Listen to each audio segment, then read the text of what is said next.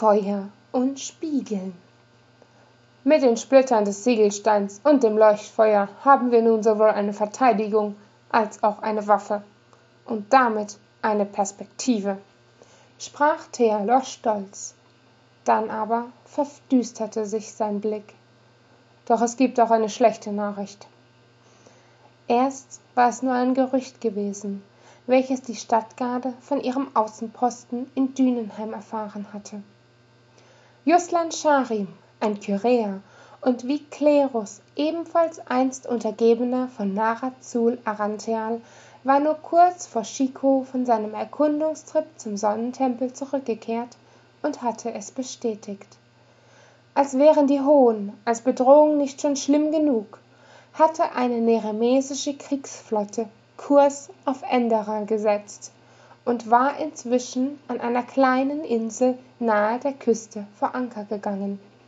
Sie haben tatsächlich endraleisches Land invadiert, spuckte Thealo aufgebracht aus und wandte sich Chico zu. Ich nehme an, ihr wisst noch nicht, dass der Bürgerkrieg seit zwei Monaten beendet ist und wer ihn gewonnen hat. Es ist das geeinte Nord- und Mittelreich unter der Führung von Taranor Koarek. Die Südreich-Rebellen und der Schöpfertempel sind endgültig vernichtet. Chicos Augen weiteten sich vor Erstaunen. Sie hatte im Süden gelebt und ihr ganzes Leben die Lehren des Tempels gehört. Als Kind waren ihr die Sonnenkrieger stets unbesiegbar erschienen, wenn auch nicht gerade anbetungswürdig. Lange wäre ihr Zuhause wohl ohnehin nicht mehr vom Krieg verschont geblieben. Er hat das Land unter der Flagge der freien Völker Nerims vereint. Sein Ziel ist es, die Religion als solche und alle Überbleibsel der Götter auszulöschen. Und Enderal ist der Inbegriff des Glaubens. Diese Missionierung haben wir meinem Sohn zu verdanken, fuhr der Großmeister mit ernster Miene fort. Nun schaltete sich Klerus ein. Zudem vermuten wir, dass er von unserem Widerstand gegen den Zyklus weiß, diesen aber für wünschenswert hält. Wir sprechen weiterhin von der Vernichtung der Menschheit. Ja? entfuhr es der Rothaarigen. Der Arkanist nickte bestätigend. Er könnte die Hohen als Boten eines neuen Zeitalters sehen. Vielleicht hält er sich sogar für eine Art Messias. Wir brauchen Gewissheit. Kennt ihr die sogenannten Silberplatten? Sie sind Relikte aus Arktwend und ihre Besonderheit besteht darin, Klänge übertragen zu können. Das heißt, mit einem zueinander passenden Paar kann man über weite Entfernungen miteinander kommunizieren oder eben mithören, erklärte Theolor wieder Herr seiner Sinne. Doch unsere Gesichter und viele unserer Krieger sind ihm durch den Krieg gegen die Lichtgeborenen bekannt. Wir könnten uns nicht einmal als harmlose Reisende ausgeben, sollten wir zu früh entdeckt werden.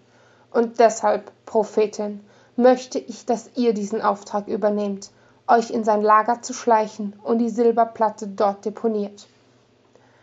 Erreichte ihr einen Gegenstand, dessen polierte Oberfläche ihr Antlitz wie ein Spiegel reflektierte woraufhin Chico verwirrt entgegnete ah, aber ich habe doch keinerlei Erfahrung in solchen Angelegenheiten.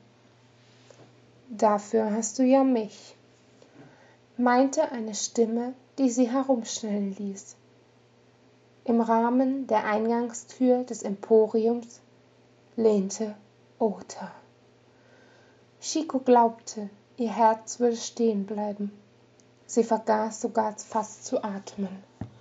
Seine dunklen Augen ruhten auf ihr, und es kam ihr beinahe so vor, als wäre er erleichtert. Mit einem Mal war es, als wären sie ganz allein in diesem Raum. Als Luft ihre Lungen wieder füllte, sagte sie, Du hast es dir also anders überlegt.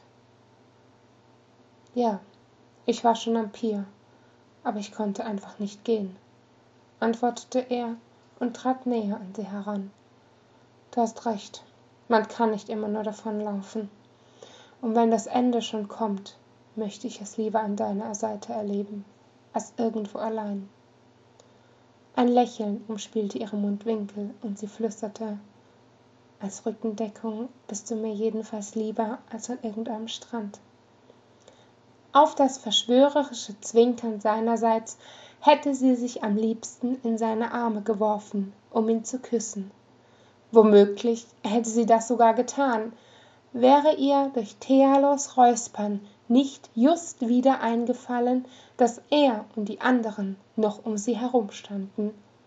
Nachdem der Großmeister ihnen den Plan dargestellt hatte, dass sie die unterirdische Transportmöglichkeit der Pyräa nutzen würden, sollten sich Chico und Ota noch ein wenig schlafen legen.